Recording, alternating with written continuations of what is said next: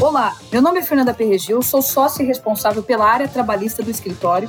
Começa agora Inocente Podcast. Podcast da Inocente Advogados. Nosso convidado especial de hoje é o professor Guilherme Feliciano, que é juiz do trabalho, livre docente pela Universidade de São Paulo e também doutor pela USP e pela Faculdade de Direito da Universidade de Lisboa.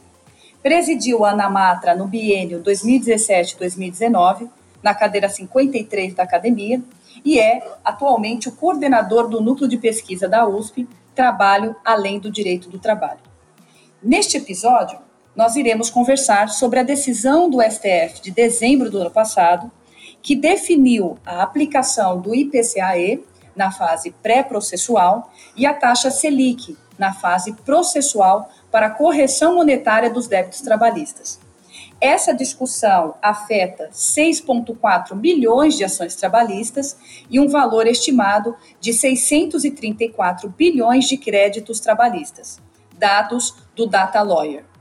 E existe uma tese que vem sendo acolhida por alguns juízes do trabalho sobre a aplicação do artigo 404 do Código Civil como uma indenização suplementar Professor, é um prazer tê-lo aqui conosco. Fernanda, o prazer é todo meu. Convidem-me sempre, uma satisfação participar do podcast de vocês. Para nós começarmos, eu gostaria que você nos detalhasse os principais pontos desta decisão do STF. O Supremo entendeu, agora no dia 18 de dezembro de 2020, por seis votos a quatro, que a correção monetária eh, na Justiça do Trabalho, dos créditos que são disputados na Justiça do Trabalho, passaria a seguir esta regra, Fernanda, que você antecipou para nós na sua introdução. A correção seria pelo IPCA até o dia anterior à citação no processo trabalhista, e a partir da citação, inclusive o próprio dia da citação, pela incidência da taxa Selic. Por que, que o Supremo fez isso? Porque ele entendeu eh, o que para nós, eh, juízes do trabalho, ou ao menos para a grande maioria dos juízes do trabalho, era algo já óbvio. A reforma trabalhista, a Lei 13467 de 2017, quando regulou esta matéria, estabeleceu como índice de correção a TR, e o Supremo já vinha dizendo em sucessivas decisões anteriores que a TR, como índice de correção monetária, era inconstitucional por violação a diversos princípios constitucionais, por violação ao princípio da efetividade jurisdicional, por violação uh, ao princípio da isonomia, por violação até mesmo ao princípio de separação dos poderes uh, e, inclusive, por violação ao próprio direito de propriedade. Daí que o legislador, a meu ver, foi, para dizer o mínimo, incauto ao estabelecer este índice. Houve impugnação, eu tenho orgulho de dizer, aliás, que uma das impugnações foi da Associação Nacional dos Magistrados da Justiça do Trabalho, da ANAMATRA, quando eu a presidia, ingressamos com uma ADI, é uma dessas ADIs que foi julgada, e o Supremo reconheceu essa inconstitucionalidade e estabeleceu como o Supremo atua como legislador negativo, ao reconhecer essa inconstitucionalidade, tanto no 879, parágrafo 7 como no 899, parágrafo 4 da CLT, portanto, com relação aos créditos decorrentes da condenação judicial e com relação à correção dos depósitos recursais, o Supremo criou um vácuo. Bom, não será TR, então será o quê? E o que o Supremo entendeu por bem fazer foi estabelecer uma regra provisória, tanto é que a própria decisão, não houve ainda a publicação do acórdão, mas o voto que prevaleceu é o voto do ministro Gilmar Mendes, e ele já é conhecido, o próprio voto diz até que sobrevenha solução legislativa. O legislador deve dizer. Obviamente que o que nós esperamos é que ele não diga TR de novo, porque a TR já havia sido considerada inconstitucional antes da reforma trabalhista, veio a reforma trabalhista, agora se considera inconstitucional de novo. O que se espera é que, numa terceira vez, o Congresso não insista no erro. Mas, de todo modo, esta solução é provisória, porque houve ali um vácuo, uma lacuna, que o Supremo entendeu por bem regular desta maneira. O que, que houve aqui, Fernanda, ah, de surpreendente? Duas coisas essencialmente. Há outros aspectos, mas dois essencialmente. Primeiro, O que se disputava uh, em termos de índice estava ali entre a TR, que é o que as entidades patronais que ajuizaram as ações declaratórias de constitucionalidade 58 e 59 pretendiam, portanto, os índices da poupança, e o IPCAE, que era o que a Anamatra, por exemplo, eh, pretendia e era o objeto das ADI 5867 e 6021, que também foram julgadas. Propunha-se que se adotasse o IPCAE, até porque o Supremo, em outras decisões, para outros temas, havia referido isto já como sendo, digamos, o índice ideal para correção monetária. Eu posso citar aqui a ADI 4357, a ADI 4425, o recurso extraordinário 870-947, a própria reclamação 22012, uma das últimas, antes desta decisão plenária. A reclamação era turmária, mas era exatamente contra a decisão do TST que mandava aplicar o IPCA. E ela não foi conhecida, ou seja, deu-se razão ao TST e a tese que então prevalecia. O que se esperava, portanto, era que se aplicasse o IPCA. E o que estava em disputa era o IPCA e a TR. Só que esta decisão, surpreendentemente, traz um terceiro personagem, que é a Selic, que não estava em discussão. E a Selic, como nós sabemos, por uma jurisprudência já assentada há algum tempo no cível, envolve juros e atualização monetária. Tanto é que as instituições financeiras sempre citam a Selic como a taxa básica de juros da economia no Brasil. Logo, entrou um outro elemento que não estava em discussão: juros de mora. E no final das contas, portanto, a Selic passa a abranger, e já houve recentemente uma reclamação julgada pelo ministro Alexandre de Moraes, impugnando uma decisão de uma juíza de Minas Gerais, se não me engano, que queria aplicar juros sobre a Selic. E o ministro entendeu que havia anatocismo, porque a Selic embute os juros. Então, no final das contas, a decisão veio trazendo duas surpresas. Selic era um índice que não estava em discussão, e juros. E, inclusive, a Selic aplicando-se a partir da citação. Sendo certo que no processo do trabalho, desde a origem do processo do trabalho regulado com autonomia, os juros eram contados a partir da distribuição da ação, é o que diz o 883 da CLT, e não da citação.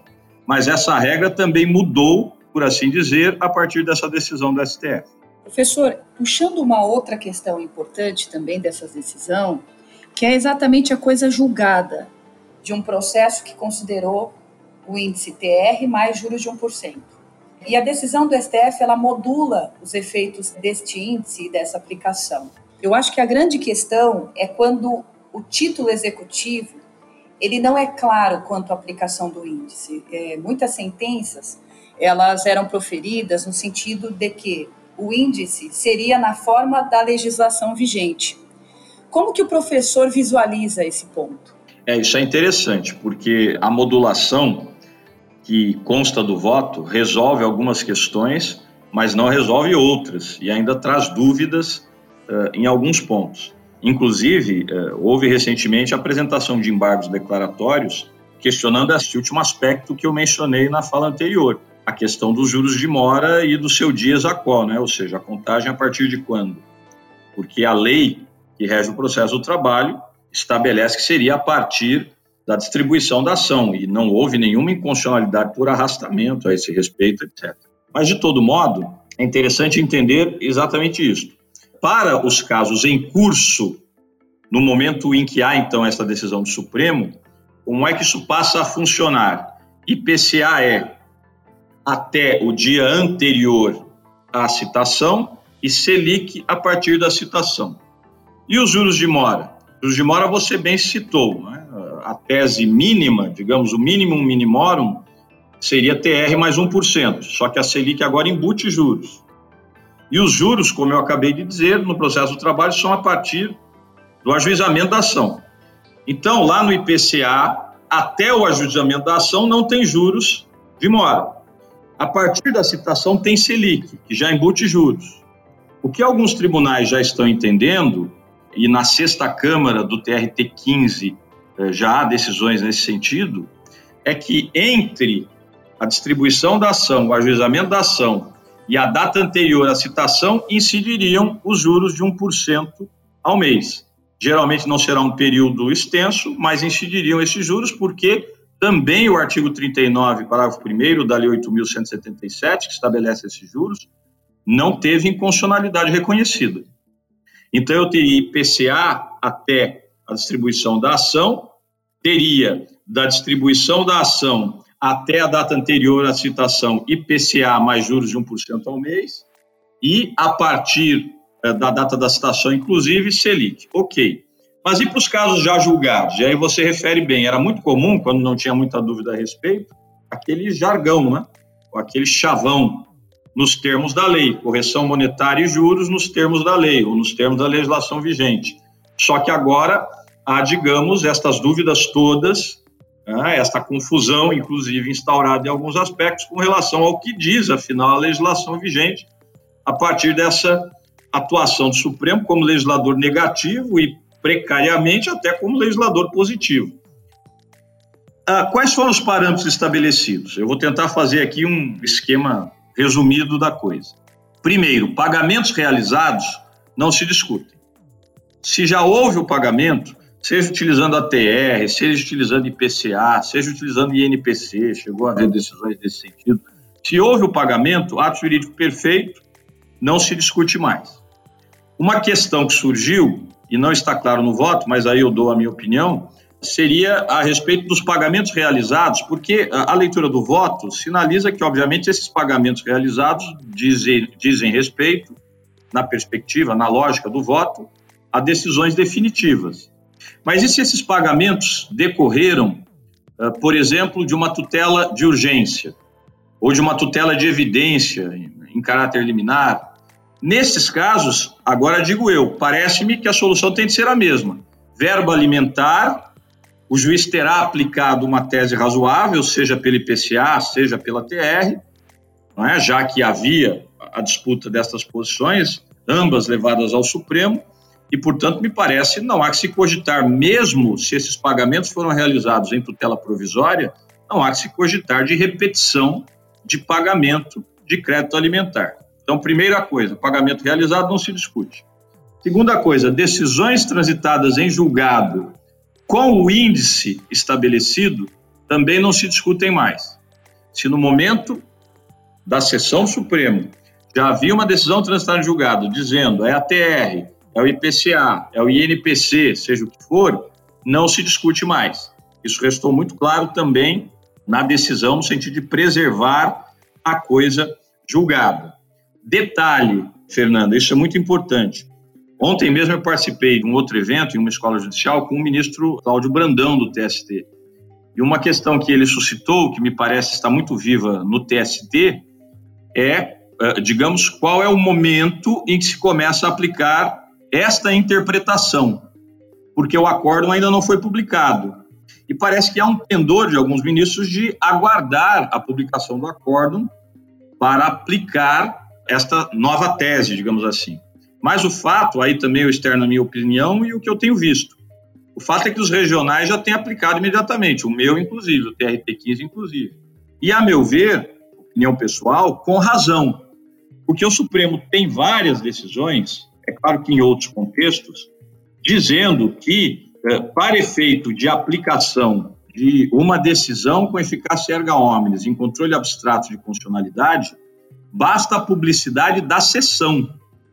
Um exemplo disso é a DI 4424, que era sobre a Lei Maria da Penha, né, sobre a necessidade eh, de a mulher representar para que houvesse ação penal. Né, veja que absurdo, a mulher está numa condição de opressão e ainda teria de representar. Essa questão foi ao Supremo, o Supremo disse que a interpretação constitucional correta é de que o Ministério Público poderia agir sem representação, e houve um caso em São Paulo em que o juiz não admitiu a denúncia porque não tinha representação, dizendo ainda não houve a publicação do acórdão. E aí houve uma reclamação, a 2576, o ministro Barroso disse, independentemente da publicação do acórdão, se já teve sessão, já é público, já pode aplicar. Me parece que aqui será a mesma inteligência. Então, quero crer que se aplica desde logo, excetuando pagamentos feitos e trânsito em julgado. E se for a hipótese que você falou, nos termos da lei. Veja, aí, na minha opinião, não tem para onde caminhar.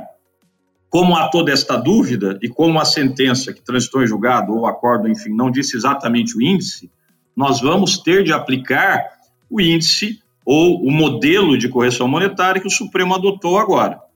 Então, se não estiver expresso o índice na decisão que transitou em julgado, a meu ver, ao liquidar, o juiz não terá alternativa, terá de aplicar a tese do Supremo, ou seja, IPCA até a citação Selic a partir de então. E processos que estavam sobrestados ou que ainda estavam em fase de conhecimento no momento em que houve esta sessão do STF, inclusive se já houvesse sentença, mas ainda não transitada em julgado, a modulação do voto diz aplica-se o novo modelo de correção, inclusive com Selic retroativa. Então já tinha sentença falando que era IPCA, mas aí houve, antes do trânsito em julgado desse capítulo da sentença, houve a sessão do Supremo na ADC 58, a ADC 59, estabelecendo a nova regra, aplica-se a este processo que estava em curso ou que estava sobrestado, mesmo que houvesse sentença, se ainda não havia trânsito em julgado, e aplica-se inclusive retroativamente à data da citação. É isso. Essa conversa continua no nosso próximo episódio aqui com o Dr. Guilherme Feliciano. Você acompanhou Inocente Podcast, o podcast da Inocente Advogados.